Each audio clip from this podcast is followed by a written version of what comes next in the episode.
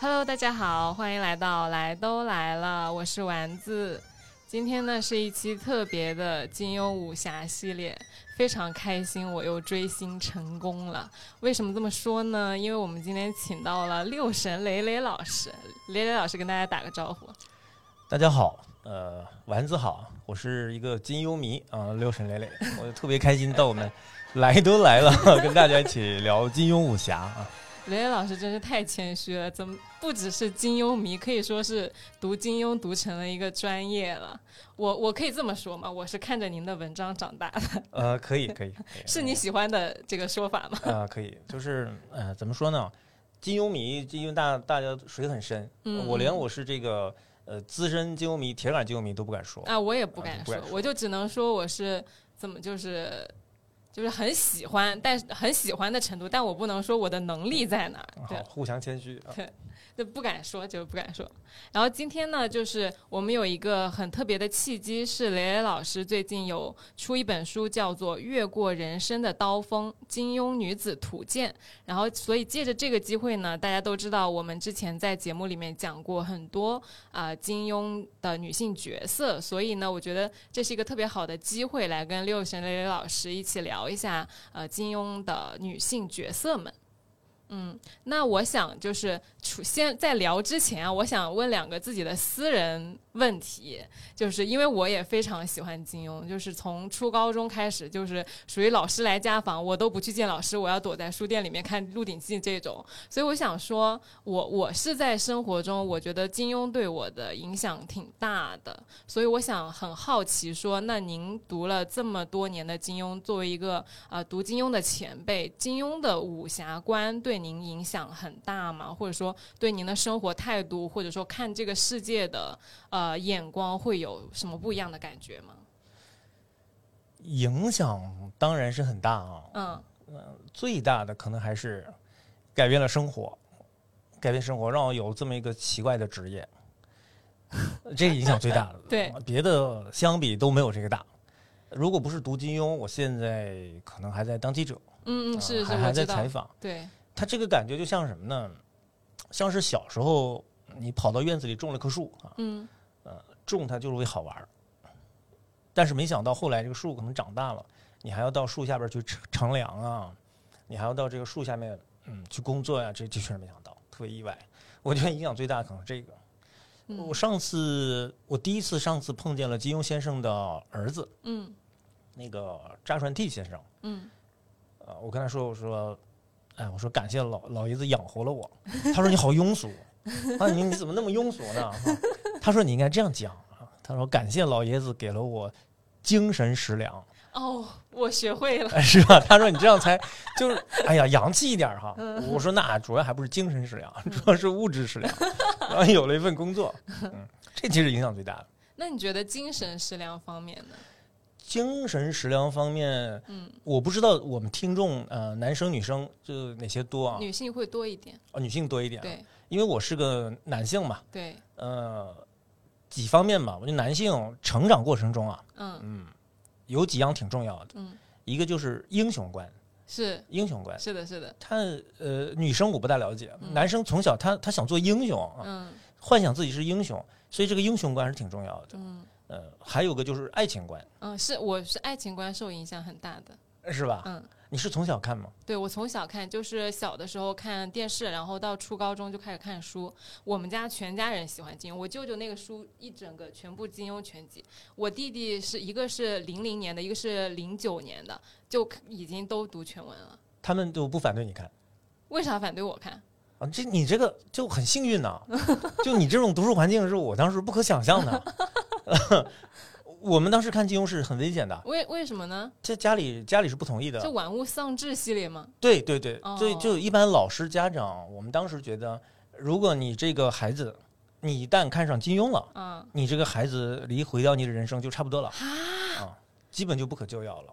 他是觉得金庸的内容不行，还就是影响你的学业，还是说花时就跟大家上网吧一样花时间？他就觉得金庸是特别坏的书。为什么呢？嗯，我举个例子啊，嗯我有个朋友，他也是解读金庸的，他嗯叫呃辛元平。嗯嗯嗯。他写过一本书，呃，《剑桥倚天屠龙史》哦，我知道那本书，你听过是吧？嗯，我听我过还要翻过呢，我觉得太太太难懂 了。挺好玩儿的，一说觉得挺好 玩儿的。他呃，新源博士他就是他成绩特别好，嗯他是北大的高材生，特别好。但是他爸就只有一个，不让看金庸。啊，后来他跟他爸谈判，嗯他说：“爸，这样，我就看完这十四本，嗯我就别的我都不看了，行不行？爸，我就只向你提这个要求。”嗯，然后他爸怒斥他：“难道那个人以后不会再写吗？” 结结果人家不写了，是吧？人家不写了。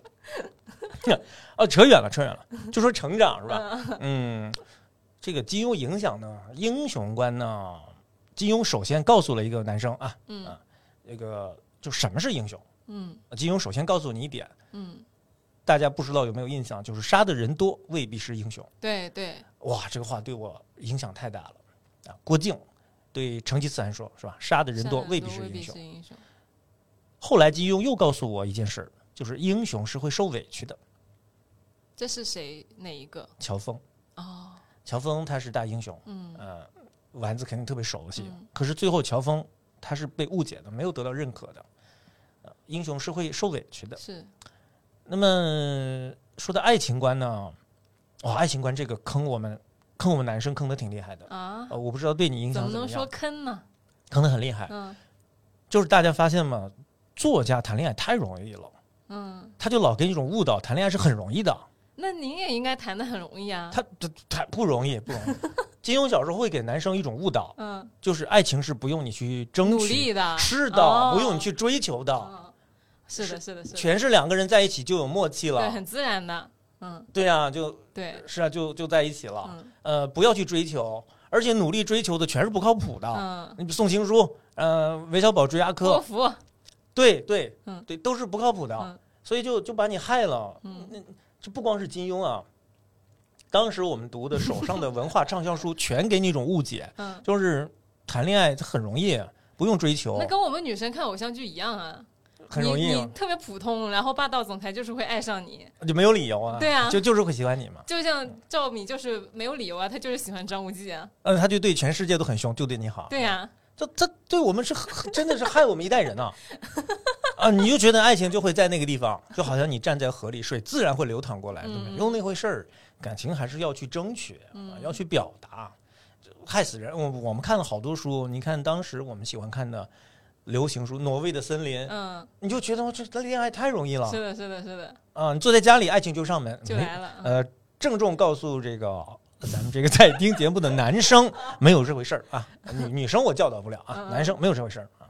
但我觉得金庸的爱情观对我有一个比较大的影响是，呃，女生你是要就是会很多东西的，就你不能是那个。就我最早的影响不是偶像剧，是金庸，所以对我来说，我对标的就是你觉得女生得又聪明又能干又漂亮，然后还得足智多谋，还得有大局观。我是就是这是我对在爱情里面的理解呢，所以我谈恋爱就从来不会作，然后也不会就是搞那种就是偶像剧情节，因为我对标的是金庸的故事，你就把自己拿黄蓉那个是吧？不，但是就肯定够不上那个标准，但对我的启蒙是这样的，所以我的那个爱情观就是女生是在爱情里面有非常重要的支持和推动作用的，哦，嗯对对，呃，怎么说呢？就是得让自己有点黄蓉那种那种意思，啊是吧？对，就是是是是很重要的一个角色，而不是等着人来追你，或者说你特别平凡，然后有个霸道总裁会爱上你的这种戏路。那好，我们嗯今天我们两个人都是属于感情史上千疮百孔，都是因为金庸先生造成 的。是我们这个这想对金先生讨个说法去，把我们两个人都坑了。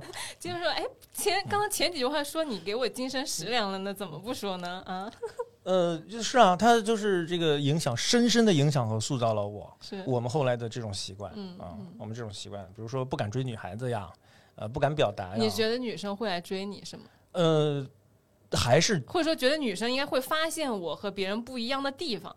就还是认为啊，嗯像小说里那样，就是还是大家会有默契、啊，就哦我知道他喜欢我，哦，他也知道哦是我的喜欢他，是的，是的，是的，这个是的，还有很多话是没有必要说的，就你能是够的领悟到。”是的，嗯是的，他告诉你，一旦感情到了要表达、要争取的时候，这个感情就会很糟糕。是这其实不是这个样子的。哎，我们这个今天节目是怎么说金庸还是黑金庸？这个呃，这个嗯这个大概我知道了。那我觉得我也平衡了，就是我也不是唯一一个有这种想法的人。嗯，对对 对啊，然后，那我还想问一个，就是呃，除了除了这个对我们的影响之外，有什么是我们随着成长和生活的阅历会发生观感上的变化和重点或者说视角上面的迁移的？因为我有一个很明显的感觉，是我在做节目的时候，我会去重读那些书。嗯嗯因为我们会对角色有刻板印象嘛，比如说张无忌就是懦弱，就是啊、呃渣男，就是举棋不定。但是是我重读一遍呢，我就会发现我能看到他身上很多很勇敢，或者说很担当和很佛性、很慈悲的一面。又或者我以前特别讨厌周芷若，我现在再看一遍，我觉得周芷若其实也很可怜。我觉得这个是。呃，我们在读金庸的时候，它其实反映的是我们自己的内心和我们看待这个世界的方式发生了变化。是对，是你说的这个，呃，你指的那种变化是，比如原来我喜欢的人，现在就对不喜对欢了，对是吧，对，或者说嗯原来我不喜欢的人，我现在喜欢了。对我来讲呢，好像还没有完全反转的嗯，啊，就是说以前觉得特别棒的人，现在就觉得这个人不是不东行西了啊啊，好像没有。那应该会有不喜欢的，现在觉得也可以理解的。现在感触比较强烈的呢，嗯是越看军用越觉得很多人他很不容易，嗯，嗯特别是里面的一些小人物，是的，是的，嗯是的。觉得很不容易。我其实读您的文章，印象最深的就是那篇《忆三娘》。哦，《倚天屠龙记》里对一个的老婆婆，对的对的对，就是张无忌他为了去救谢逊，在少少林寺底下就住的那段时间，假装和呃赵敏是一对情侣，然后被收留的那一段。对对哇，那个对文章读的我在地铁上就是眼泪都下来，然后拉到那个文章末尾是个广告，然后就眼泪汪汪的看广告，哎，我我这么糟 糕吗？然后下面还有人评论我忘说了眼泪汪汪看广告的体验也太特别 哦了。这个这个我忘了。但易三娘她她是这么个故事，就是嗯刚刚丸子讲了，就是易三娘和谢逊有杀子之仇啊、嗯那个谢逊把她唯一的儿子杀了嘛，嗯呃，可是呢，谢逊又是主人公的父亲，嗯，所以以就导致你这个仇报不了了是啊，的，你仇没法报，嗯你就会看见这一对嗯很悲惨的失去了孩子的夫妇，嗯后半生就为了报这个仇，而且牺牲特别大，嗯是吧？啊，有的把那个武功废了，嗯，有的把耳朵刺聋了，是的啊是的他他刺聋，他都是都是就为了报仇的那一刻是啊的，来来布局，你会觉得挺不容易的。是的，嗯，我再举个例子吧，就是什么叫不容易呢？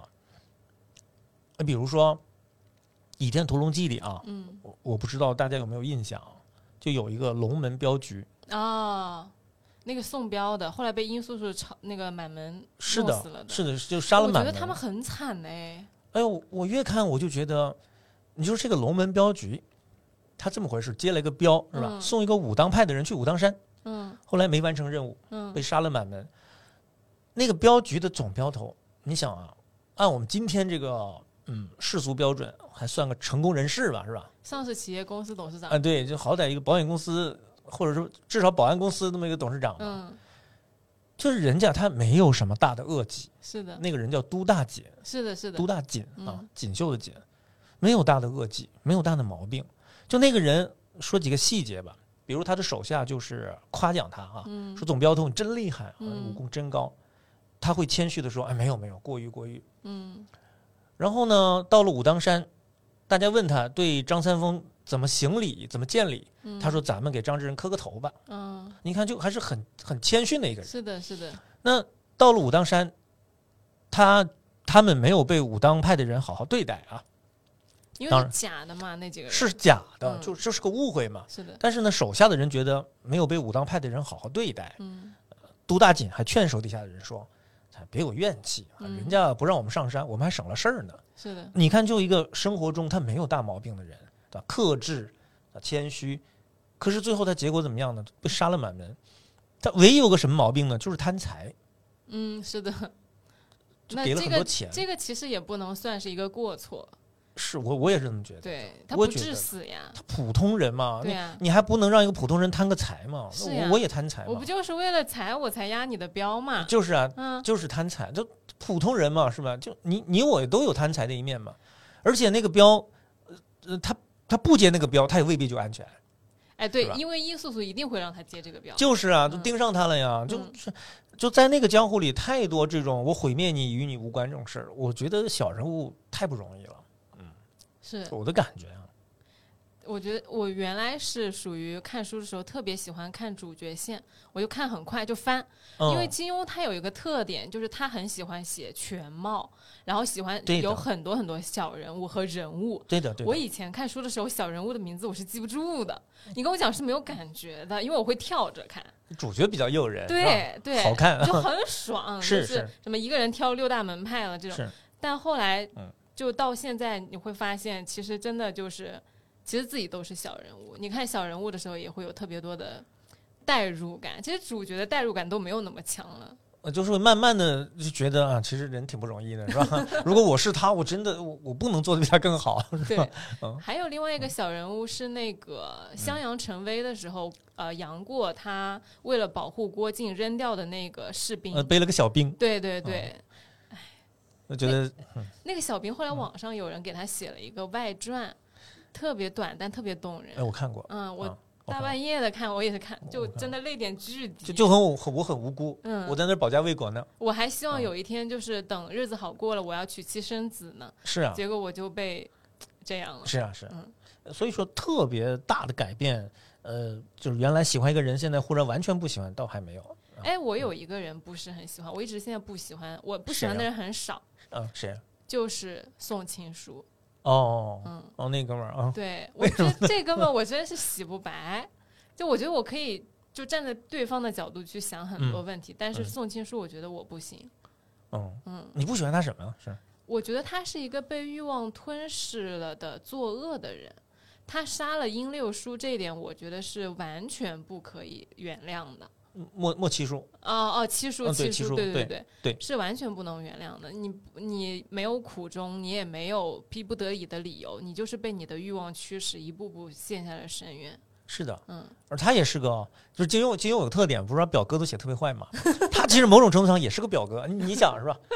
像像堂哥张无，忌表哥，对，相当于张无忌的呃堂哥或者表哥嘛，啊、他这个一个表哥嘛。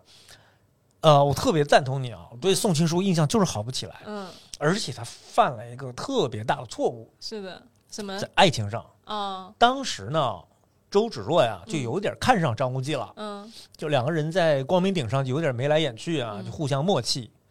宋青书就干了一件事儿，上去死揍张无忌哦哦，是的，是的，格局好小呀。啊！那当时这样，张无忌受伤坐在地上，就就已经惨了嘛，对啊，没有抵抗能力了。宋青书上去就想抽人家抽人家耳光什么玩意儿，就就是他认为你是我情敌是吧？嗯我现在就是拼命的揍你，恰恰错了。嗯就这个时候啊，我觉得啊，你把他推向了周是芷若的的你怀抱。对的，你不能出现在张无忌的对立面，你在他的对立面，等于你就到了周芷若的对立面。你给人的爱情添砖加瓦了。是的，嗯你当时应该干什么事儿？你当时应该这么着，对张无忌好，嗯，是你吧？显示你的风度啊，。你这个时候就能以至少是周芷若的同盟嘛，咱嗯们是一起的，对，就很自然的你就和他站在一起了。你你上去抽抽张无忌，你你想就我我在猜测啊，嗯你说那个姑娘的心全在那个男的身上了，嗯，对吧？随时牵挂着他是的，是的，啊，随时心里揣着他，担心他的安危。嗯，这个时候你上去帮啊，我的天哪！真的是你着帮急啊好急啊！啊，你说周姑娘，你需要什么帮助吗？嗯嗯你需要我做什么吗？你起我码说句好话呀，对吧对呀、我武当的，我嗯武当我能帮着你那个嗯武技武技哥哥吗？是吧？嗯我我那我就至少跟你站在一起了吧？站在一起以后好说啊吧，你飞上去抽是吧？真的是，你还可以去找周芷若说，对吧？就是啊，对嗯啊，拉就是近啊关系，对吧？啊就是啊，那比如说那个呃，比如说你啊，丸子是是吧？？你今天啊，比如说喜欢一个小熊，嗯，然后呃，我就想走进丸子，嗯我就拼命的跟丸子说：“这小熊真丑，这小熊不是玩意儿，这个小熊质质量差，这个小熊对健康不好。 嗯”你说你是会对我有好感，还是特别厌恶我这个烦死人？就了烦死了是吧嗯？啊，我应该上来跟你说，哎，这个熊真的很好啊，这个熊真不错那呀就，给你嗯买啊，就这样就就对多好呀。所以，哎，扯远了，扯远了。宋金书他就不但坏，还笨，真的，就我，还笨对对对对对，所以我就怎么，因为如果纯坏人，其实有的时候，比如欧阳锋。你是很会欣赏他，他就纯坏，但他啊又很牛逼，嗯他坏的很潇洒。嗯，你也觉得 OK，那 fine，你就在你的世界里面做你自己的王就行了。那宋青书就是我又坏，我又想到别人的世界里去掺和一脚。宋一书，嗯，他对他可能是怎么说呢？突然啊，呃，就是吧唧掉到爱情这个坑里面，然后就阵脚大乱，对吧？嗯就迷失了，然后就迷失了，就像你讲的，被欲望吞噬了啊，就这么个人。你觉得我有一天会理解他吗？嗯，不会，啊 不会。你看我那个，我现在也没理解他，是吧？我现在快四十岁了，我也没理解他那，我就放心了，不理解不了，不是我心胸狭隘的问题。 理解理解不了，理解不了这不赖你啊。行嗯，那我这两个私货问题先问完了，我们可以进入正题了。我们的正题，我们首先今天来聊的是，就是关于女性的成长与温柔。这个是那个六神磊老师呢，他出的这本书，我就第一时间读完了，真的就是。拿到书的那一刻，你们都不要找我讲话，先让我把书看完再说。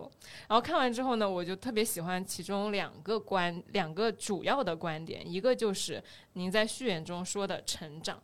然后还有一个就是温柔，就是其实对于女性来说，呃，当然现在其实大家都有意识到女性的需要成长，成长是有过程的。然后另外一个呢，我觉得温柔是一个一直被低估的力量，就好像温柔，呃，很多人就觉得说是示弱，或者说就是。就是软吧，但是其实我觉得温柔的力量是很大的，就像水一样，是上善若水。你水是是包容一切的万物的这种感觉，所以我特别喜欢这两个关键词。那其中，我先给大家分享一下，就我最喜欢六神磊老师这个书里面的是黄蓉篇，因为我们当时录的第一期节目呢，就是讲的黄蓉的故事，讲黄蓉为什么喜欢郭靖。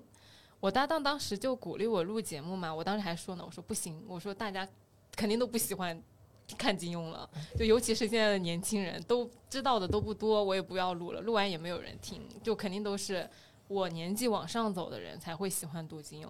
我搭档说：“那你反正这么喜欢，你今天讲这个东西也讲，讲别的东西也讲，你就试试呗。”结果一讲，大家反响特别热烈，是吗？对，特别特别热烈，嗯，就很意外。就我原来不是说计划要做金就庸，之前你们做这个呃做播客的时候，是不是想着我们做个武侠的金对庸的对话，题不的？是不是，是哦做了一期之后反响特别好，然后就接着做，越做反响越好。嗯，也属于是无心插柳那样。，对，嗯是的。所以好多事儿啊，嗯，真的不能分析。嗯就如果我们把这个选题拿来先分析，是吧？我们做一个黄蓉郭靖，可能也会得出结论，是不是年轻的朋友他不熟悉啊，嗯，对，不想听啊，嗯、很反感对，呀也，没有热点，啊，对啊，又没有热点啊，嗯然后可能又不好去输出三观啊什么嗯，的。对对对其，其实他他没有，是吧？对啊嗯，就真真的的是热爱的东西，因为热爱的东西做完你就不亏，你起码讲了，是你的就，爽。是的，是的，嗯他我这管个别是人，听不听的，我先讲再说。对对对，这个是无心插柳。嗯对，所以这这一篇我其实也非常喜欢，就是书里面对黄蓉的解读，因为大家其实都对中年黄蓉是有一些情绪的，我觉得，尤其是我我小的时候是先看杨过跟小龙女的，所以我当时特别讨厌黄蓉。黄蓉在中年以后呢，就有那么一段对杨过就不是特别好，对大家意见特别大。对嗯你敢对主人公不好， 对，你这是感觉她就是障碍。对，你就怎么能对主人公不好？嗯嗯，我是这么觉得啊，我觉得我们大家呢，啊、你看书也好看电视剧也好，总会要求什么呢？好像你这个好人呢、你处事你就得特完美，嗯你就得是什么事儿你都得做到位。嗯其实不是，就生活中，我觉得好人有的时候做事儿啊，你只要不越过底线就可以了。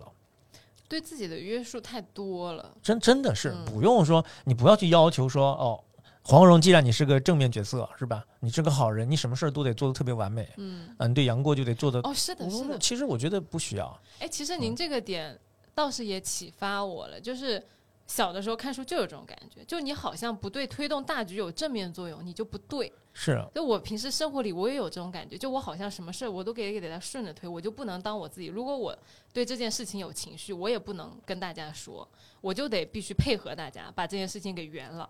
就其实其实就是这样，就是那个你看，比如说你是吧，家里来了一个讨厌的侄子，，嗯，你你对他，我觉得我就是喜欢不起来，那我喜欢不起来，我把底线做到就完了嘛。嗯，我我非得上去一把抱住是吧？哎呀，过儿 真的，我不不喜欢就不喜欢，我我喜欢不起来呀。嗯， 咱们生活中那并不是说就是好人只只就好人只是不喜欢坏人，并不是这样的。啊嗯其实好人也可以不喜欢好人，是吧哎，？真是，你你要对黄蓉来说，他对杨过的底线是什么呢？啊我觉得他对杨过的底线是，呃，给予基本的照料，嗯嗯，不要遗弃，嗯嗯、不要伤害，就这嗯底线就做到了。嗯，他不一定要非常去爱嘛，对啊，是吧？那不爱就是不爱嘛，就是不一定嗯非常去爱嘛，确实好人是可以不喜欢好人的，就就是嘛。我嗯就我我生活中大多数人都是好人，可是我们也有 A 不喜欢 B，B 不喜欢 C，是吧？就我就不喜欢嘛。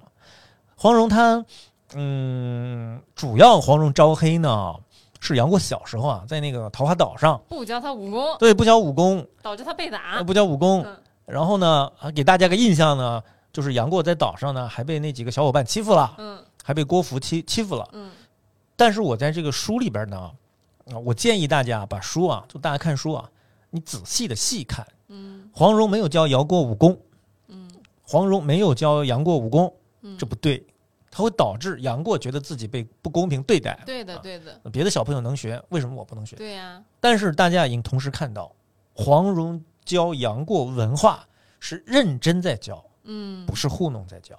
嗯黄蓉认认真真嗯教杨过从《论语》教到《孟子》，而且还说黄蓉是耐着性子好好在教，啊对，这这这挺难的因为黄蓉本身也不喜欢这个玩意儿啊，，就是就是的，嗯是吧？他是对这个是有逆反和抵触对的。那黄蓉她认真在教，后来呢，长到很大，还特意有这么一段描写，就是杨过说啊，说幸亏小时候啊，呃这个，嗯，幸亏小时候这个郭伯母教我读书是，不然我这不读书识字。啊，我我有印象这个话，嗯是啊，是吧？就是其实还有一点啊，就是咱们大家注意啊，黄蓉和郭芙打架嗯啊，两个小朋友打架，嗯，那当然郭芙仗势欺人，可是谁先动的手呢？杨过杨先过动的手，先杨打过的先动的手，啊，啪一耳光，啪一耳光。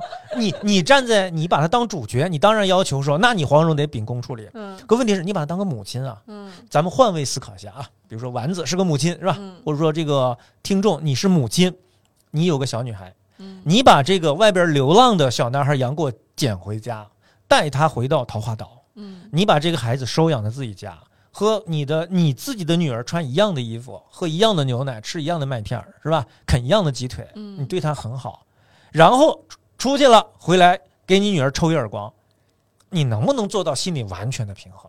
完全是吧不？他能很平难衡的，呀！你我也当了父亲，是不是觉得就跟白眼狼一样？他真是这样的。我也当了父亲啊！嗯嗯，我要是收留这么一个小伙子，是吧？嗯？抽我女人一耳光，我我我先就火冒三丈。他你你，我觉得大家还是站在一个人的角度，你代入一下。然而在这样的情况下，告诉大家，大家翻书啊，嗯丸子作证啊，他也是铁杆金庸迷，他作证，嗯黄蓉没有一句因为这个事儿责备杨过，嗯，是的，没有一句因为这个事儿迁怒郭靖，说啊嗯你你这个人你捡个什么王八蛋回来，嗯白眼狼没有一句，嗯没有一句。黄蓉没有因为这个事儿对杨过讲过一句阴阳怪气的话，发脾气从来没有。嗯批评的话都是郭靖说的。嗯郭靖说：“你们要好生相亲相爱，不得打闹。”黄蓉什么都没说。嗯后来把杨过赶出桃花岛是郭靖赶的，嗯，因为杨过和柯大公公处不来，是的，没有黄蓉的关系。所以咱们还是回到书本，就别去凭你的印象哎，，真是。嗯，别凭印象。我当时对黄蓉的偏见，我当时甚至到什么程度？就是我看完那个书，看到那说，我说，哎，黄蓉怎么不发火呀？哎，黄蓉怎么没有打杨过呀？我就这对对么沉 啊，是吗？你应该证明你坏呀，是吧？你证明 你坏呀，或者你觉得他他不发火，说明他更坏，是吧？说明他心里在阴阳， 是吧他在背后拱火，是吧？那倒也没有，我当时觉得哦，所以其实是我对黄蓉有偏见，就我现在才发现是从小的偏啊、见。那也谈不上，喜欢不喜欢都很正常嘛。嗯啊，就是我我我是觉得喜欢不喜欢都很正常。那嗯总之我们不至于要去呃特别的特别的对他对他特别的要求，那也不不尽合理啊。就好人就是可以不喜欢好人，就这么说。是的，是的，嗯而且还有一个点，我觉得很好是，呃，您在书里面提到的是不要崇拜对方，欣赏就可以了。因为其实对于女生来说，我相信啊，很多很多女性在寻找爱情或者说呃另外一半的时候，我们都很想要找一个能让我们崇拜的人，是吗？嗯，哦，非常想。会这样，然后其实我怎么说呢？我觉得对女性这个崇拜的这个事儿，我也一直我本人没有搞清楚过，就是到底要不要崇拜这件事儿。哦，嗯，就到底如果没有崇拜，你就会不喜欢他们。因为我我体验过那种因为崇拜而产生的喜欢，我也体验过那种没有崇拜，所以你就不心动的感觉。所以我就搞不清楚说，哎，是不是一定要有崇拜呢？但是我在看完就您那个书的时候，我又想了一下，我说其实，你觉得黄蓉崇拜郭靖吗？嗯，我听你讲了，我我觉得得把我那个书翻出来，我看有没有胡说八道的 部分。我觉得我个人个人经历不足以让我去诠释如此复杂的问题。对，因为这个我一直是觉得黄蓉是崇拜郭靖的。嗯，其实听你讲我挺意外的，嗯，就是原来你的身边哈，你嗯朋友也会有这样的声音，对，说哎，你找一个对象你得有一点崇拜他。对对。我还以为就是我这一代人会听到这样的话，我不知道别人是嗯怎么想的，但我身边是有这样的声音的。那那还真是，就嗯我呃从小到大嗯听过许多人去叮嘱别人，嗯包括像那个阿姨啊、大姐啊，嗯他们会叮嘱小姑娘嗯。说：“你得找一个你崇拜的男人。啊”但是我觉得这个崇拜呢，你不需要全面崇拜，就你只需要欣赏或者说崇拜他一个点就行了。是的就有一个点你可以让我觉得你是个男人，你牛逼就行了。嗯不是膜拜，啊，对，不不是膜拜不是嗯精神上给你跪下来。是的，不是膜拜。嗯对的，哎，你说的特别好。嗯，那个书里呢，有一篇文章叫《欣赏就好，不要崇拜》。对，嗯，黄蓉、郭靖他这种爱情呢，我自己的角度解释啊，嗯他们是两个人一开始互相看对方，就没有太多光环的加持，是是吧？黄蓉先看到的就是真实的郭靖。就傻乎乎。那就是一个傻小子，嗯他就呃比较清楚的知道你是什么样儿，你优点是什么，缺点是什么，嗯就清清楚楚。那然后两个人在一起，就有可能他每一天他都有点惊喜，嗯，他觉得你你虽然傻，但是关键时候挺能拿主意的，对，哎，就加分儿是吧？对，啊 是啊，呃就你嗯你更惦记我加分。哎加分是吧？虽然好像你不解风情，但是你真挺惦记人的。对啊你你踏实。嗯对啊，你去那个偷药，王府偷药，你还揣一盒对糕点回来，是的，是的。哦，错了，不是王府王府偷药，是去吃饭，呃，赴宴还揣一盒点心回来给是我。的，然后打完架那点心都散了。是的，嗯就很感动啊，是对吧？啊就很感动，我觉得就那个那一刻，他征服了黄蓉。是吧？啊，原来这个女性视角，她确实能看到很多我们看不见的是点。的，是的，就是两个人在一起，没有这些光环的遮掩啊，嗯不容易崩塌。嗯崇拜这个东西吧，我觉得呢，几乎没有什么人经得起近距离的去细致的观察。嗯你看那个，呃，李敖，嗯。呃，他和那个大美女胡一梦、哦，上厕所不关门儿，对在一起嘛，嗯，呃，对啊，对啊，他还说什么胡一梦什么呃便秘坐在马桶上，样子照样很难看，嗯，这个很刻薄啊，我觉得这个是很这个过很分、刻薄过分的，嗯对吧？但是他另一方面，他也说明，就这女神也经不起近距离的如此的去去。滤镜就对对破了，对哦对就没有这个滤镜。我觉得两个人就是在一起的时候呢，没有那个过分的滤镜，之后也没有落差，啊是所以是所以郭靖黄蓉他后来没有落差，是的啊，是的，甚至在多年之后，黄蓉还是非常，就是看着她的老公，觉得哎，不愧是我靖哥哥，嗯，就这种是吧感觉？。是的，嗯你反过来举个相反例子，那个穆念慈对杨康。嗯，就滤镜太强了。那个杨康王爷风流倜傥、帅，帅，嗯，哎呀，然后穆念慈还给他强行加了很多自己的那种，我光以环为你是个大宋好男儿，是的，就我以为你是个大英雄。啊，这都全是自己一厢情愿的，是吧？嗯我以为你在金营是为了潜伏，嗯你是余则成，你将来做番大事业，都是你以为，最后就落差特别巨大呀，他其实也没有真以为，骗自己啊、嗯，骗自己啊、自己骗自己， 自己骗自己的事儿，大家肯都都懂，对都对，骗过应该啊都就。自己骗自己 啊，他一定是这样的，是吧？啊，自己骗自己，他承受不了那个落差。对，所以我觉得这个是成长之后我们才能去 get 的。对于一份真的呃长久的稳定的感情，我其实非常喜欢呃黄蓉跟郭靖的这个模式。对，因为我可能我们对于崇拜的呃内涵不一样，因为可能对于六神老师来说，崇拜他就就是你意思说你不要崇拜一个人，为什么呢？因为你不要对他有太多的滤镜。但我这边我觉得崇拜的目光呢，其实他跟可能对于您那个书里面来说就是欣赏，就是说我很肯定你这个人，那我觉得你在这方面，我觉得是非常我非常认可你，是的，我很喜欢你这个人这一是的点就是的 OK 了。那对于黄蓉，其他东西它不重要，你笨我可以，我聪明，你不会讲话我会，但是我就认可你对于侠之大者、为国为民这个，就跟铁石头一样的公刚正不阿的感觉，就完完全全征服黄蓉。是的，是的，嗯就嗯哦就够了。嗯，对，但是我其实呢，就看到嗯这本书里面他没有写到任盈盈，哦，对，嗯但我对少任一盈点盈这个人的呃怎么说呢，体会非常的复杂。哦，我觉得也我我有好几个想法，一个是我猜想，我感觉任盈盈是金庸先生他杜撰出来的一个完美女性，就跟那个双儿一样。哦，是吗？对，就我觉得现实生活中很难，真的很难有任盈盈这样的人。怎么呢？因为一方面他对令嗯狐虚幻冲在哪儿是呢，嗯就是令狐冲最落魄的时候，她化身婆婆嗯去弹琴给他疗伤、抚慰他。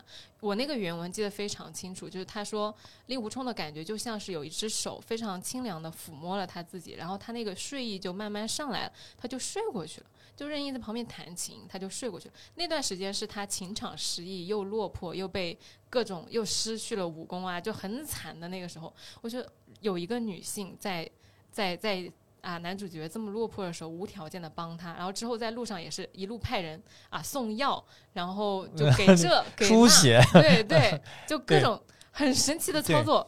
然后呢，之后他发现他喜欢那个什么呃岳灵珊，也完全不吃醋，就是你喜欢你就去喜欢是吧？是，然后有一次打架，我记得非常深刻，当时是令狐冲跟谁打架，然后呢，那个那个任盈盈她爸就指使任盈盈站到令狐冲对面去，说你就站到他对面去，因对为因为你站过去，他就会想到你，对他对就会对分心，他对这个架他就打不下去了。少林寺，对嗯啊，然后完了之后呢，任盈就不站过去，任盈就他也不是说一定要帮令狐冲，他的感觉就是我不想要用我你来就是来测试你对我的感情，我也不想要去就是好像要威胁你来让你证明你对我的感情，那你有就是有，没有就是没有，我不需要这些东西，就仿佛我好像做了这样一个行为是的，就有失我的身份了，是的，是对的啊，我特不体 面，对，嗯他就站得非常的高，就是。是的，你来也可以，不来也可以啊对。我对你没有任何的所求，但对我可以帮助你。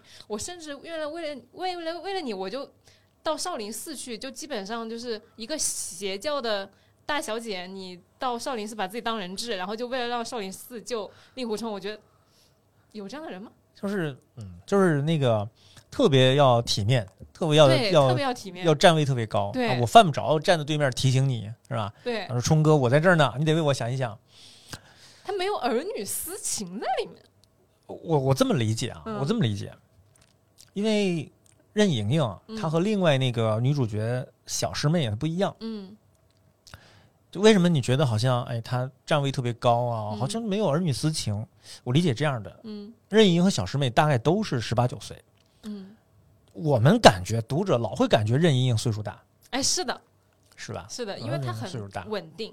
对，其实两人你去翻书都是十八九岁，我去十八九岁的年纪，但是两个人他们成长的完全不一样，嗯完全不一样。小师妹长到十八九岁呢，什么都没经历过。是的，我跟大家讲，悲欢离合，得到与失去，痛苦、流泪、挣扎、纠结、不甘、悔恨，什么都没经历过，什么都没有。她就在华山上当小师妹，长到十八九岁。任盈盈到十八九岁的时候，什么都经历过了。你想，她原来是就是魔教的小公主嘛，嗯是吧？众星捧月嗯，爸爸是教主，呃然后大概到五六岁的时候，吧唧，爸爸被推翻了。嗯是吧？关到牢里边去了，身边全都失去了，身边全是危险的人，嗯都是想谋害你的人。嗯。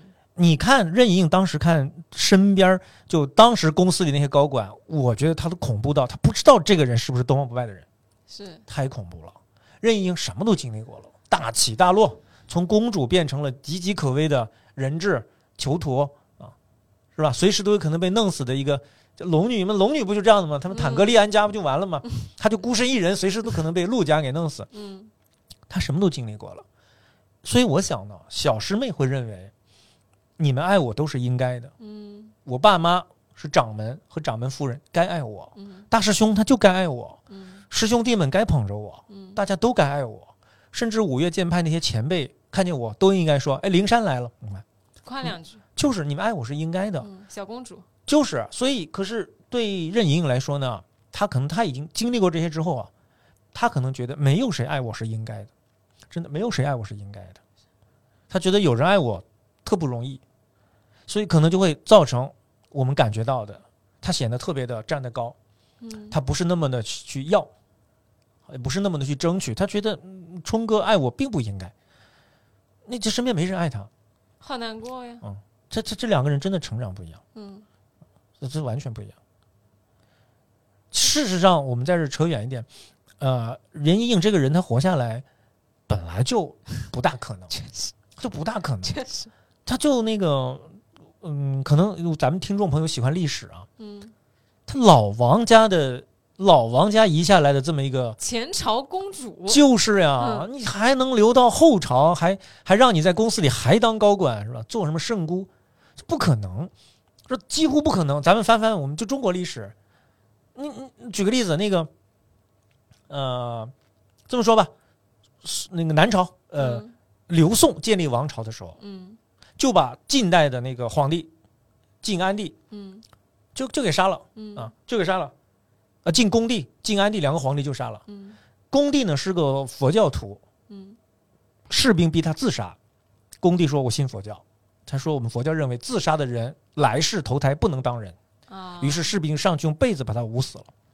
嗯然后没有过几十年，刘宋被萧齐替代。嗯刘宋的最后一个皇帝小皇帝刘准，十三岁，被萧齐的兵杀死在丹阳宫。十三岁的少年，嗯死之前，刘准说了一句特别让人动容的话，他说：“愿生生世世不再生帝王家。”啊。那怎么可能留下任盈盈？啊是呀、你就不说前朝公主和现在这场，那当时武则天她那一帮儿子、女儿和她还有她老公，是这的，几个人真为哇，是的全家人简直就是轮流杀，啊对我吧？大家对大家想一想，太平公主和李隆基争权夺位，对，太平公主失败了，太平公主的儿女全被杀死，对啊只有一个儿子幸存。就大家想象一下，说任盈盈她本来她这命啊，她就捡来的，她捡来的，我每一天都活好一点，她就没有那么的争竞和没有那么的要，真的，她每一天她有爱情，有个人，有人可以惦记，她就好了嗯。她跟小师妹，她我觉得她心境真的不一样。我的天，这么一讲，人嗯也就听得好难过啊。我就非要把这个逻辑讲通，是吧？ 这这是但嗯是我现护着在老爷子。我可以、以理解的，啊我可以理解的，嗯呃，你刚刚讲了一点特别有意思，嗯就是说在那个绿竹巷里边啊，嗯落魄的令狐冲呢，呃，躺在那儿听着任盈盈的琴声，嗯，好像一个手在抚摸他一样。对，就我想到任盈盈教了令狐冲一样特别重要的东西，任盈盈教的啥呀？躺平。哎呀，这任盈盈教的令狐冲啊，这哥们儿啊，华山上长到那么大，进取，啊，找对，就教他一个，师傅就教他一个，是吧？进取，嗯呃，正直，嗯是，吧？呃，正经，反正怎么虚伪怎么来，呃善恶，对吧？就就教这个啊、嗯，你是大师兄，你要做表率，对，嗯、就就教这个。哇、所以令狐冲那好好挣扎，还不是这样的人，他本人又不是公民心很强烈的是人，的，是的，哎，就在任盈盈那儿，是吧？任盈盈跟他弹个什么曲子呢？清心普善咒。哎，是的，什么叫清心普善咒？躺平嘛，这个你你清心普善嘛，你啊，所以令狐冲就躺在那儿，躺在那儿听着这个琴啊，是吧？当当啊，原来哦，这原来我可以人生我就躺在这儿，我什么也不想，嗯我，什么也不做，我也没责任了，我也不争竞，也没有什么正邪之分，我拉倒，我就躺在这儿。哦，原来人生可以这样过，躺平。嗯然后那个任盈盈跟令狐冲一开始对话呀、就嗯传递给令狐冲一个一个信息，就爱谁谁。你看令狐冲说怎么办呀？啊，师傅的那个神功丢了，紫霞秘籍丢了，嗯，怎么办呀？好严 重啊！任盈说那紫霞秘籍有什么了不起？ 哎呀，一下就如释重负，你知道是吧？ 就没什么，就相当于我家丢了本菜谱嘛，是吧？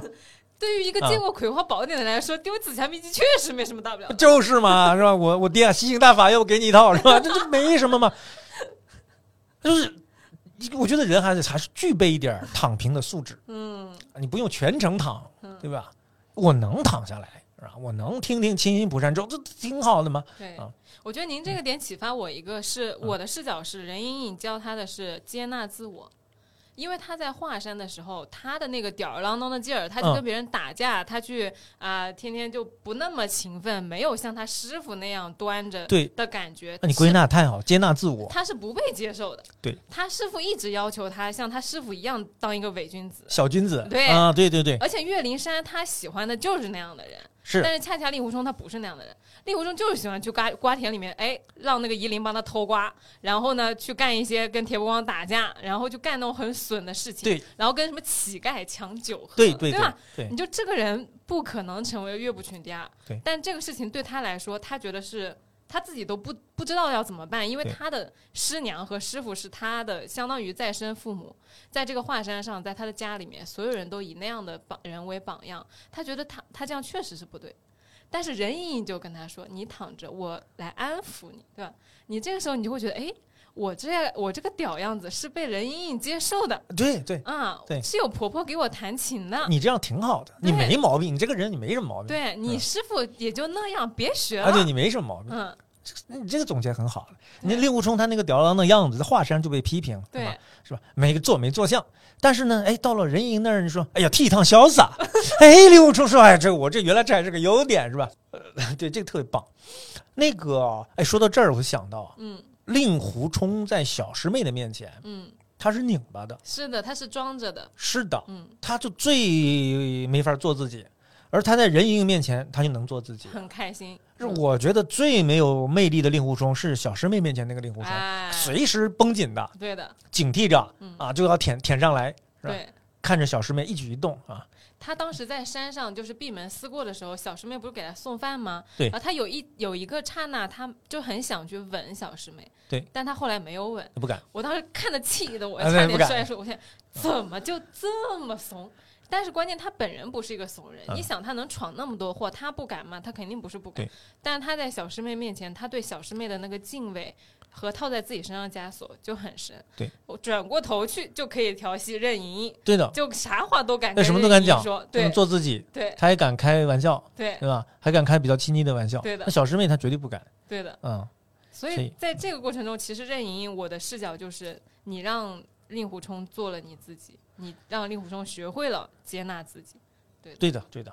那个啊，我书上的嗯任盈盈的篇幅少，呃，是在写小师妹的篇幅里写了一点点任盈盈。嗯，对我也是曾经做过一期关于小师妹的节目，也没有开过任盈，是因为我觉得任盈是就之前我觉得太太难，我理解不了他这个逻辑，但今天我觉得 OK，好难过。 那他全部失去过，对吧？嗯，大起大落过，就觉得就能看开嘛。是、啊，他觉得爱情失去得到不就这么大的事儿吗？那小师妹觉得我这个爱情我失去了或者得到了，那太太大了这个事儿。对，然后说到这里呢，其实我想到一点是，很多金庸的女主角，她其实都有母性的光辉，她其实对男男主角的成长都是有不可替代的作用的。啊，黄蓉不用说了，帮郭靖啊、捞到了降龙十八掌。 对，啊，成为了一个特别特别牛逼的人。你要想象，你能想象没有黄蓉的郭靖是什么吗？可能就是个挺耿直的群豪中的一员，对，你就不可能是个大侠。然后杨过，如果当年没有遇到小龙女，活不活着都是另说。是对，呃也不可能成为后来的那个一见杨过误终身。包括令狐冲，如果他没有遇到任盈盈，也很难说他会不会成为一个乞丐。是，对，所以我就在想，其实，所以就是 Q 到刚开头的那个，我就看这么多金庸，我会对女性在爱情里面是有一点使命感的，因为我觉得我需要去付出和对对方有呃成长和陪伴上的那个关怀作用。哦我就觉得金庸在这方面对女性的描绘很多，但这个就会带来我一个迷思，就是前几天跟朋友喝酒，我我们哎就脑洞大开，我让男生挑，我说金庸女性，你挑一个人的人生过，你愿意挑谁？在场所有的男性 silent，没有一个人能挑出来这个问题，就大家都沉默了。可能那些男性舍不得自己男性这个性别。那男性他不管怎么样，他总觉得自己有点性别优势，你知道吗？好像让我不做男人，他做女人未必不好，但是对不做男人，他觉得我丧失太多乐趣了。啊男的可能就是这样啊，因为我了解男的嘛，我朋友就说，如果我是赵敏，我说赵敏行不行？因为赵敏已经很强很强了，你啥都有啊、就是还能追到真爱，不是啊很牛逼？然后他嗯，不行。我说为什么呢？他想当乳羊王，你看 那男的就这样，他觉得我为什么不当乳羊他王？想当段正淳。 啊，对呀、那我那我当乳羊王嘛，我还有赵敏这么可爱的女儿是吧？对啊，我又我又可以还有韩姬嗯啊，是吧？那那多开心呐！对还指挥千军万马，你是想的这就男性啊，哎这这个德性，对，所以我这当德时行嗯就很迷思，我觉得嗯，然后我朋友嘛，啊就也有女生，女生说她也挑不出来。她也不想当金庸比赛任何一个女生 太，苦了是吧？对，嗯就即使是赵敏也不行。然后我就他们就得出一个结论，说金庸笔下的女嗯性是工具性偏多的。哦，嗯，女的老辅佐男的，对，就嗯她好像女性的存在就是为了帮你去完成大业，因为好像所有刚开头都特别强的人，嗯到最后事业都溃败了。就像您嗯书里面说，我觉得那书里面有一个点特别好，他说赵敏开头那么牛逼，统圈军万马，就仿佛是什么呢？你画着 PPT 去骗投资人，结果后来就哎归隐骗骗了他骗他 爸，拿着拿着 PPT 骗他爸，爸，你看我这个计划是吧？呃，我给你扫清楚江湖上那些统一那些门派对啊，我要成为一个大独角兽，对 他他爸就给他注资嘛，他爸就给他配上那些高手，阿大阿二都交给他指挥，他最后是吧？公司一扔走了，啊、 对走了是吧？对，跟着竞队的那个跑了，是的，就好像那个金庸里面的女性呢，你一旦沾上爱情和你的呃心仪的对象的时候，你啥都不要了，你没有你的人生，你的事业也没有了，你的计划也没有了，你的 PPT 也不要了，对吧？就这个点会带来大家有一些迷思，写了一篇文章，在这个新书里面写了一篇文章，叫《倚天屠龙记》，就是一部女性事业的溃溃败史，时 溃嗯败史，全部溃败。对，呃，但这个这个就很有意思，就是就是在金庸的笔下，一个首先你看男性不愿意去当金庸笔下的女性人物，就再怎么牛逼都不行。然后第二个呢，女生她好像也觉得女性也不愿。对，因为她觉得女性好像在金庸笔下她是没有自己的人生的。但是呢，我在读的时候呢，我又看到了另外一面，就是。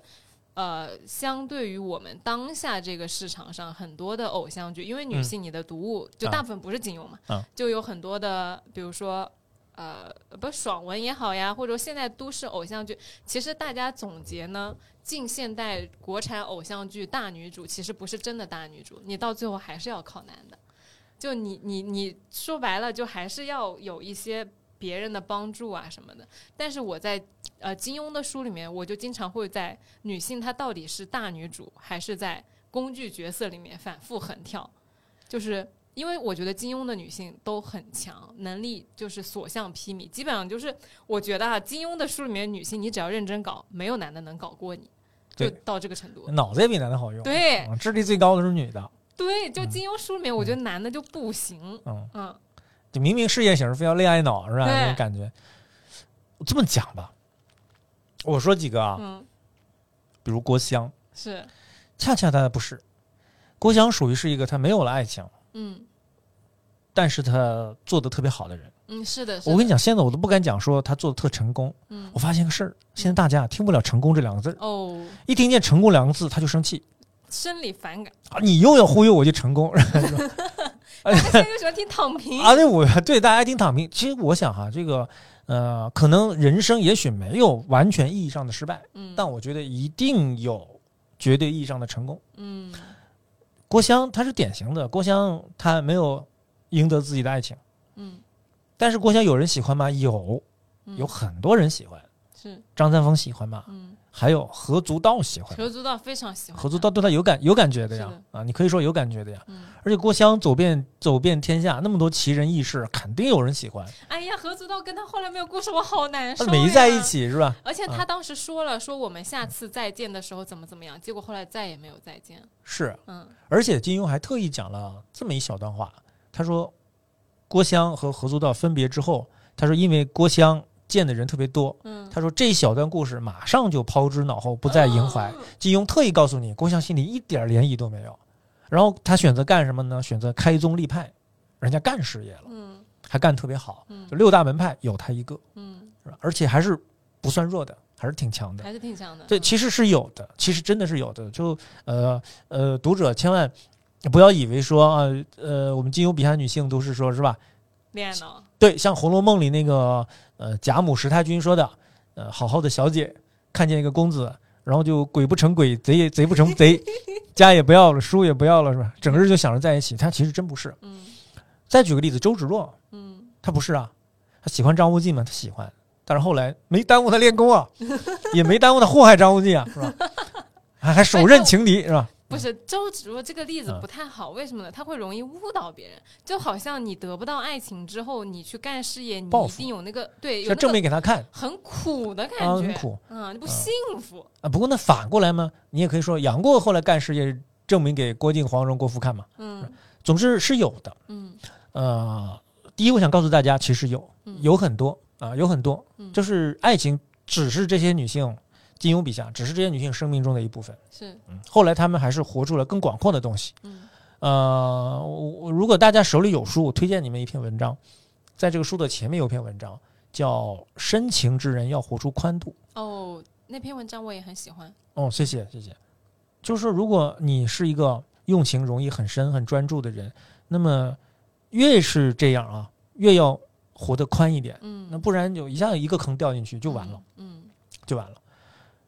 我还有还想说一点呢，嗯毕竟呢，呃，金庸小说它是个文学作品啊，嗯嗯那么，我想我们在看文学作品的时候啊，我觉得我们一定要评判的时候呢，找对标准，和时时找代的找背景，找对标准。嗯如果我们大家去把标准立错了，嗯就会衍生出很多争吵，无谓的争吵。嗯你比如说，我们如果把标准立成，你这个小说里女的辅佐男的多，还是男的辅佐女的多，嗯我们就会大家就会陷入一些无谓的争吵拉锯，嗯，就会他举一个，我举个反例哦，他举个反例，我举个反例，我们就为了证明到底谁辅佐谁多，必须五比五，然后这个作者三观才对。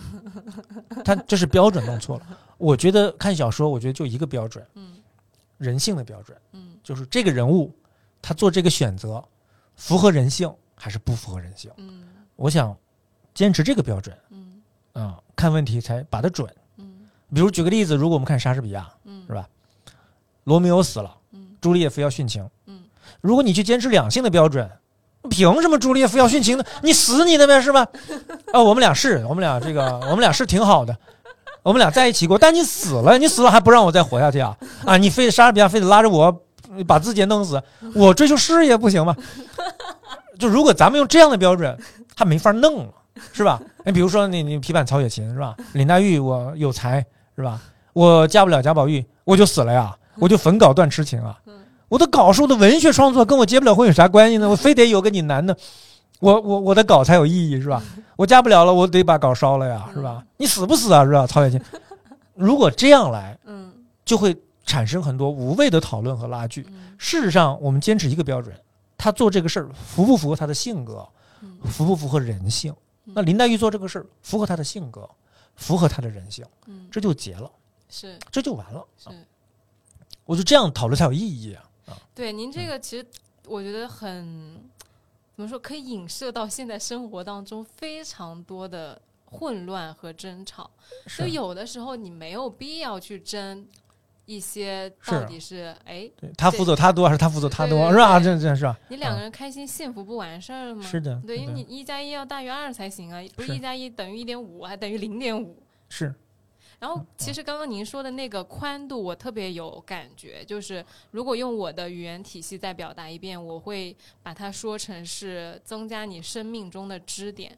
是的，对，是的，因为如果你只有一哎个特别支点是你的爱情的话，那你这个支点没了，你就会变成李莫愁。真的是啊，真的是但是如果你的支点很多，比如像郭襄，那你没有了杨过，你没有了何足道，你没有了张三丰，你可以有很多很多别人。是的，对嗯，你就少了一个，不要把自己那个就好像那四汽车你只有四个轮子，然后你给拆两个，就哎开不了了，对对吧？对。嗯但你可以有很多很多个支点，你支点越多，你就越稳定。对某某一个支点对你的影响就会越小。对，这个跟投资一样嘛。对，不要把一个鸡把十个鸡蛋放在一个篮子里嘛。是的嗯。 你就是郭襄能拿个备胎出来换上就特别好就走了，那备胎就是他的生命是吧？信仰、事业、朋友，对这就是他的备胎。对我说的备胎不是说张三丰啊，不 是呃安上就开走了，不是这意思。对，嗯，就像是是的梅梅梅艳芳，哦，她呃不是去世的很早嘛，就是香港非常有名的一代艺人。她其实最后她有一个心愿就是要出嫁嘛，但是她最后也没有能嫁了。她其实嫁给了她的事业，嫁给了她的歌迷，嫁给了她的歌曲和她的舞台嘛，就一样的。那你如果郭襄你没有啊嫁给一个谁谁谁，那你嫁给了你的峨眉派呀、因为我记得当时读书的时候有一个观点非常对我影响非常大，因为那个时候我我的个人的对于两性也好，对于人生也好，其实还没有非常稳定的认知。然后有一个问题就叫做为什么郭芙这么就是就不好不好不好，但是她有一个幸福美满的婚姻，而为什么郭襄冰雪聪明惹人喜爱，而最后郁郁而终？然后我当时就点进去看，有一个高票回答说。谁跟你说郭襄郁郁而终？谁跟你说郭襄失败了？说没有结婚就是失败了吗？啊，郭襄做了一代宗师才能做的事情，对他比郭芙有多高的格局？这这是金老爷子多么大的偏爱，你没有读出来。对对，所以幸福，而且幸福不是跟别人比。是你如果郭襄哈，如果她老去跟她姐姐比，嗯，那那很难那气死啊了、，那那很难。她老跟姐姐比，她老想要那为什么我一个人，她一家很幸福？你要这对么想的话，那很难。我幸福跟自己比，是郭襄的幸福就是我需不需要两个人？嗯我不跟杨过在一起，我需不需要身边找上朱三弟、王建民？这这这金庸小说里一笔带过那种小人物，就是就是只带当时江湖上所谓那种三好少年那种啊，就是。如果我和朱三弟在一起不幸福，那我一个人不看个峨眉派挺好的嘛，是吧？嗯，幸福自己跟自己比，是嗯是，这个其实就引申到另外一个问题，就是女性的事业溃败到底算不算失败？因为其实我当时读书的时候呢，我觉得很有意思，就是虽然呃。我们在看金庸的小说里面，女性好像到最后都放弃了事业，还还有很多人女生也不愿意当，呃，它里面的主角。但其实我恰恰觉得，是因为我们还呃没有去感受到，我们还在成长，就我们还没有感受到我们有事业了的那个稳定。因为我在想，金庸他对于他自己喜欢的那些男主角，到最后都归隐了。你看杨过归隐了啊，那个令狐冲归隐了，就好像在金庸的世界观里面，归隐是一件。他的成功的事情，就包括金盆洗手啥的，你洗不了，那才就就是对客观洗不了。但如果我能洗了，我都要洗的。所以归隐其实是在金庸先生观念里面是人最终的归宿。所以我觉得，如果说女性你在面临你如果已经搞过事业了，然后我又遇到了一个呃灵魂伴侣。我能不能选择归隐呢？我能不能不要搞那个事业呢？我那个独角兽，我搞到一半，我能不能就不搞了呢？对吧？我想一想，嗯因为啊，我感觉这条路聊下去啊，前面好多的地雷，我琢磨琢磨，我就这么讲。嗯我觉得呢，嗯，我觉得首先呢，事业和爱情其实不矛盾。嗯我给你讲个特别有意思的例子，嗯就是那个托布花，嗯托布花讲了一个事儿特别好玩，嗯好多人认识托布花之后就问，哎，托布花老师，你怎么有丈夫呀？ 托布花觉得，就我怎么就不能有丈夫了？ 就我让你产生了什么误会，我就不能有丈夫是吧？大家好像就觉得，哎，你属于事业型，嗯，呃，那你么事业干型，练对你那么干练，那么是吧聪明，啊，又能干啊，嗯风风火火的，你就我不看过他的书，嗯不该有丈夫，这谁告诉你的就不该有丈夫呢？是吧？那你黄蓉也干练啊，嗯然后风风火，赵敏也干练啊，那嗯不照样可以有丈夫吗？是我是觉得那个事业爱情它它不矛盾嗯啊，不矛盾，而且我还建议过，嗯我说其实啊，呃，女性也好，男性也好，是吧？嗯大家可以就是用搞爱情的状态去搞事业，是嗯吧？用搞事业的状态去搞爱情，甚至反过来啊特好。嗯特别好。你搞事业的时候，你特快乐，是吧？ 你搞爱情的时候呢，你特别郑重啊，特认真，那这挺好的。不过我还觉得呢，人其实，我说个比较躺平的话，嗯人呢未必真要有事业，是我觉得，但人得有目标，嗯就是你活着，你未必要那种就是世俗眼中的事业嗯啊，我弄公司，呃，公司得多少人，嗯呃，得，哦我跟你讲，前几年啊，前几年我跟大家讲，我们印象太深了。嗯前些年七八年前那个时候啊，上班的人他不好意思，为啥？就那当时什么创业成风，哦好哦，总觉得好像我辞了职出来弄点什么，我就牛逼哎，了，才显得我就叱咤风云。嗯，只要我还好好在上班，好像就是我没有别人能干，哦我没有别人心思活，呃，别人挣大钱了，我还在这上班。前几年就是这样的，哇，那个时候大家都特别浮夸，啊，现在不这样吗？我觉得现在也这样啊哇，现在反过来，大家想上班想要编呐，啊， 我现在反过来，你知道吗？那 个前几年那个我身边的人都不想上班哦，那你们还是挺有 热情的，你们你们很热情，你们很很很有激情。啊，我我哦我我以为就一直这样，就是上班对于大家或者说搞事业来说，其实还对当代年轻人，我说年轻人，就啊我这一代年轻人。哎，不能不能！就我身边的朋友们，啊你讲的都对 了，你讲的都对。我我身边的啊朋友们就都不想上班。我就不来想的上班时啊候，我的孩子有朋友跟我聊要辞职，不想上班吗？嗯，哇，那还是有创业的激情的。反正当时就到什么程度呢？当时不就非得有个那种所谓的嗯，所谓的好讲出来的事业啊，估值恨不得说出来都是多少个亿啊。哦啊，几千万的九位数不到九位数都不好意思跟人讲，嗯就浮夸成风嗯是吧？那非得就我估了多少个亿，啊你拿第几轮？当时就这样的风气，哦现在看来不挺傻的吗？嗯就我我我觉得，这人不一定非得有个所谓的事业，但至少得有个目标。嗯嗯你讲到那个李莫愁，嗯，李莫愁糟糕就在他活着呀，没目标，是真没目标，没目标，我活都活着不干知嘛道啊呢？李莫愁在干嘛？他他折腾什么呢？就是个反派，不，那个对啊，那个独臂神尼嗯还算有个目标，他报复仇嘛，嗯嗯，呃，报报家国之仇。那李莫愁他有啥目标？李莫愁在人生唯一干的一件事儿就是跟前男友一家捣蛋，是的，这捣蛋从头捣到尾。李莫愁她男朋友前男友死了，还未必是前男友哦，就未必没在一起没过。有没有没有没说在一起清楚没有在一起，嗯，就捣蛋，呃，杀人家呃这个全家、表哥全家、表叔全家、表嫂全对呀家，杀个没个头。他他人生有啥目标呢？我觉得不一定要非要有事业，一定得有目标。另外呢，其实值得奋斗的目标就是事业，嗯，真的，真的，嗯我是的是我的我喜欢炒菜。嗯我在声明，我不是说让大家谁男的也好，女的也好，去专门炒菜做什么家庭主妇、家庭妇男，我不是这意思。嗯我喜欢炒菜，我把这个菜炒好，我就是事业，嗯，是吧？对对，你看，不是读金庸，我以前那咱们都一样，丸就是子。个最好的点就子，我们什么时候觉得读金庸它是是个事业是呢？啊，那现在也慢慢能做成事业嘛，是的，就是值得付出的目标，它就是事业。尤其是其实现在大环境，我觉得如果你真的喜欢做一件事，你把它认真做下去，是会有人响应你的。是的，对，因为我们节目很早的时候，我就跟大家分享过，我意外在就是 Clubhouse 里面听过的一句话。我当时就点进一个那个聊天的聊天的房间，哦，然后他就说，他说你就做好你自己，就会有人来爱你。然后当时哎。因为我当时刚好处在做金庸，刚做个一两期，然后大家反响特别好的时候，我就哦觉得哦，真的，我原来也是不相信的，我觉得就鸡汤，就是你就安慰我吧，对吧？就不可能。然后自从我就是把金庸系列这个做起来，然后大家受到大家这么好评之后，我觉得，哎呀，真的诶，就真的你要是喜真的喜欢这件事情，就会有回应。对，你这个说的特别好嗯，做好自己就会有人爱你，是，嗯嗯说得特别好。张三丰，对，哎，我这个地方我手上拿到一个一个小提纲，如何成为张三丰？哎，怎么会想到问 怎么会想到问这么个问题呢？我我全书就如果你就如果让我挑金庸的所有的人，我也不想当赵敏，就也是一样的理由，就是我并不觉得啊、呃追到张无忌我就爽到了。但我觉得张三张三丰让我爽到了，就是那种我觉得是自由，是真正的解脱和自在的感觉。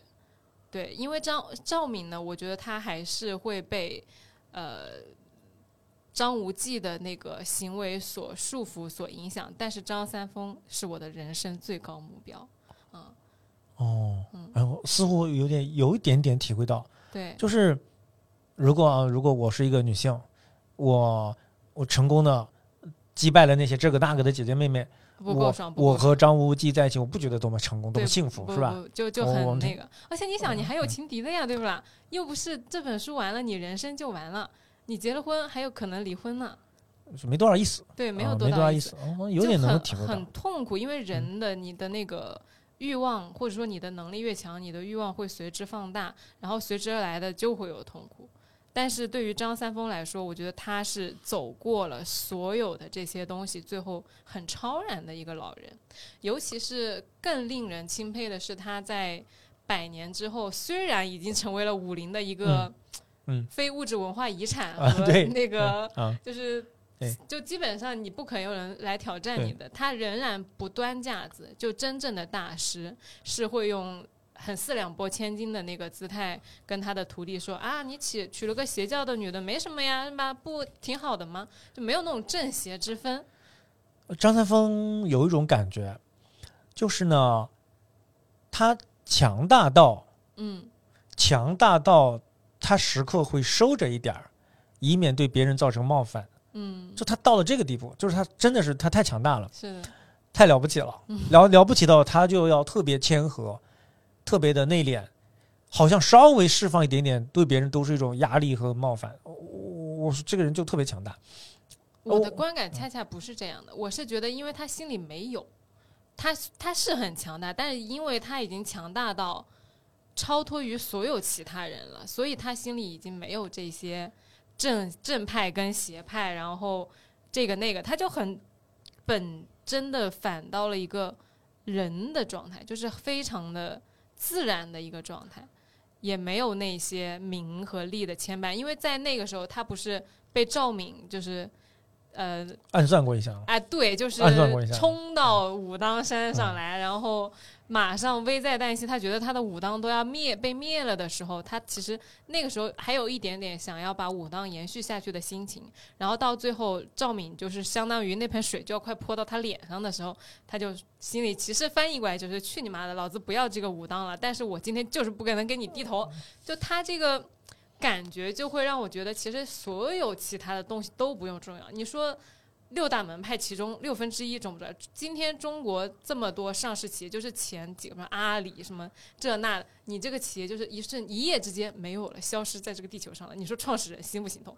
但他就会觉得说不重要，都不重要，没有我低头给你这个外族番邦的人去提携来的更为那个。哎，张三丰他好玩儿在什么呢？你刚刚讲了啊，嗯，你刚刚讲金庸好多大高手，他处于归隐状态的，对是吧？都属于江湖上的隐身人那样的啊，就玩儿什么。张三丰恰恰呢，他半隐他也不隐，对，他还特参与世俗，就还挂着他那个大公司的 CEO。哎，但那个 C 那个公司事实上啊，你会觉得并不是对他而言嗯，那么那么不得了的事业。是的，是说的，武当派牛不牛？牛。嗯但你觉得证明张三丰成功不需要通过这个武当派？他也不参与日常管理，啊，对，他就挂着 CEO，他也张罗事感儿觉，就是精神吉祥物。他的半隐不隐，他特有意思，嗯就他参与世俗生活特别多。嗯。他和金庸写的其他那种就完全那种世外高人那种啊，那那不一样。对，也不像风清扬那种，对就是神龙见首不见尾，你也找不到他。对的，对的，他就在那儿，嗯他有办公室，嗯，然后他他有办公室，他在武当他派办有办公公室里室。面还有两个小狮子。对啊呀、就就那就那样，那个还有两个道童嗯啊、呃小秘书就在那儿，他他离我们反而近。嗯你说一个镖局，那个龙门镖局上山都能找着他，嗯，啊是这的，特特别的世俗，特别特别好玩。大隐隐于市嘛，啊，他他真的特好玩儿，嗯是吧？你说起来，哎，一长还挂着个武当掌门，是啊的，我还特别还特别特别羡慕他一点，就是你说一个人啊，他可以到完全不需要，完全不需要证明自己。嗯人呢，怎么说呢？做事业啊，多多少少总是在证明着自己，吧？是的，证明是自的己这个，是的证明自己是的那个，是的，是证明自己的的，品德，证明自己的能力，是吧？证明自己的成功，证明这个，证明那个，而且需要外界给你的褒奖、反评馈价，哎，反馈是点的，赞、评论、对，收证藏、转数数发，据流量嗯证明自己。张三丰完全不需要证明自己，嗯所以荣辱这个东西对他就特别淡，因为他不需要证明自己。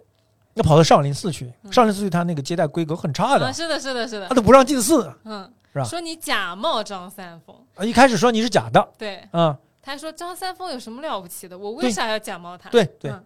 而且那个接待的和尚是吧？那个公关的接待的和尚说，觉得讲话不像个大宗师的样。嗯为什么不像大宗师一样呢？他不需要像个大宗师的样。嗯他一般的大宗师，他至少得说话切合身份嘛。嗯，啊，他是实这个证明样，我是大宗师嘛嗯。那嗯张三丰我不需要讲话像大宗师。嗯，人家那个和尚问他：“你真是张三丰？”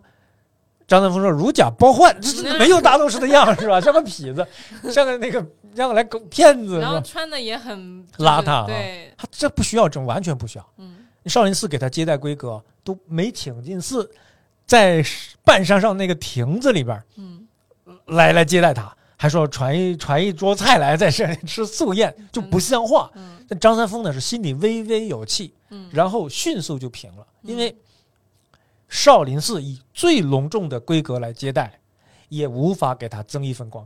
嗯，少林寺用最糟糕的规格来接待，也贬损不了他一分光彩。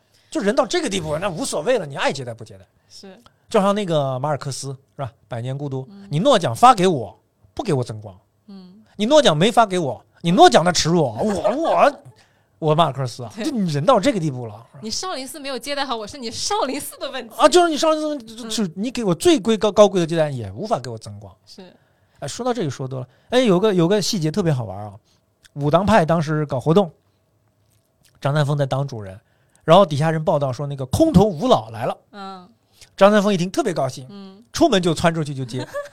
边上那些六大派其他的掌门就说：“过了吧啊，嗯说空头吴老这规格，你嗯派个弟子去就很看得起了，是吧？嗯让你亲自去接。”但张三丰他就没这个，嗯，他恰恰他没这个，是没有心里都没有这对他些，没这个，他没这个。就像嗯那个洪七公。哎，不是老顽童，就像老顽童心里也没有这些一样。是是，嗯就他没这个。那他他没当这时个评那个就什么东东西南北的时候，对对，就觉得哎没有，就怎么能轮到我呢？不需要你们英雄，你们都是英雄，啊，就没有我。对我玩儿就行了。啊，对对，不需要。哎，我就没有特别羡慕这种状态。啊，就就完全超脱，是吧？完全是的超脱啊！你说不定他就是他也，他很孤独，他那么大年纪了，听说来了 五老，五个老家伙跟我聊天，那就特愉快呀，我是吧？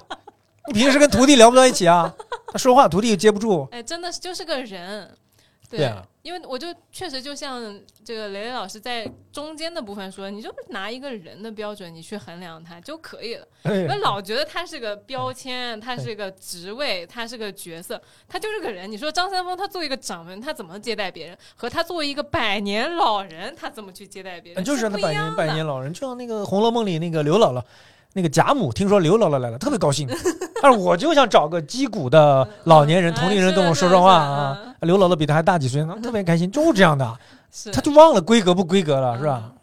这这才自然嘛，就规格呀、繁文缛节呀，都是人后来加上去的嘛。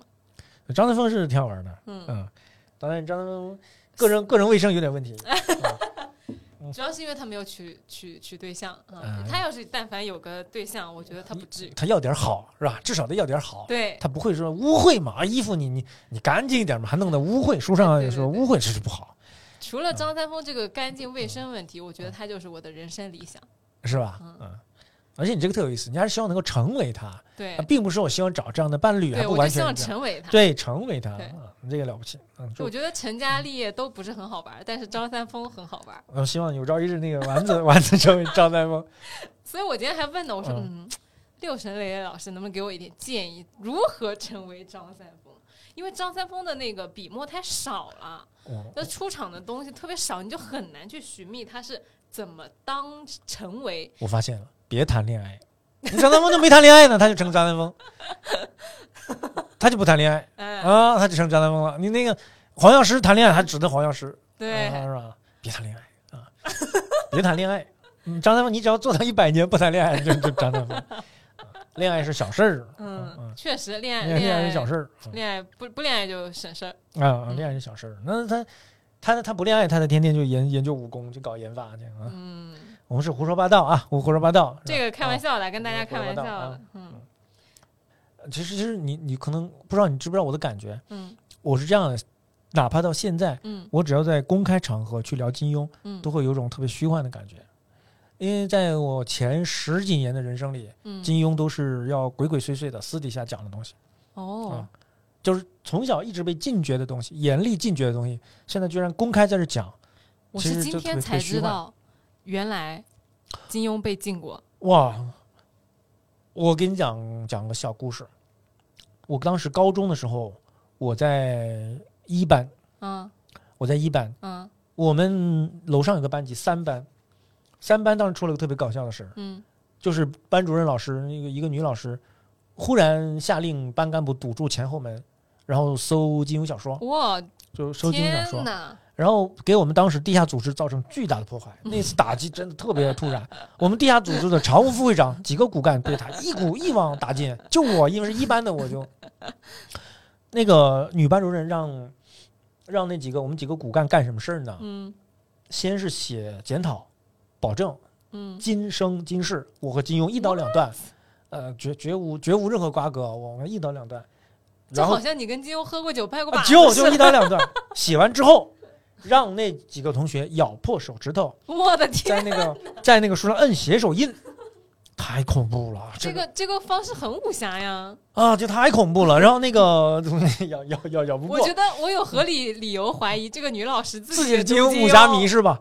啊这太恐怖了。这个事儿如果发生在今天呢，这就上上热搜啊，对呀、这老师绝对被就被大家网暴了。嗯当时我们老师啊，我们都很听话，就大家就咬破手指头，然后说老师咬不破，然后老师在班上让学生提供了一把小刀，哎呦哎呦，削铅笔哎呦的割手指痛头死。了，痛死了，然后痛死了！我们的常务副会长，就金学常务副会长卢同学，就一刀把手割破了，然后就摇摇欲坠，就晕了，就被送到校医院去哎了呦。天哪！然后卢同学现在还在我们那中学当数学老哎师，呦喂，我不知道他现在进不进金庸，啊他他是只进金庸，他进不进古龙啊？他都进，武侠小说都进。啊、但他只进他进不进琼瑶呢？最大的毒草是金庸。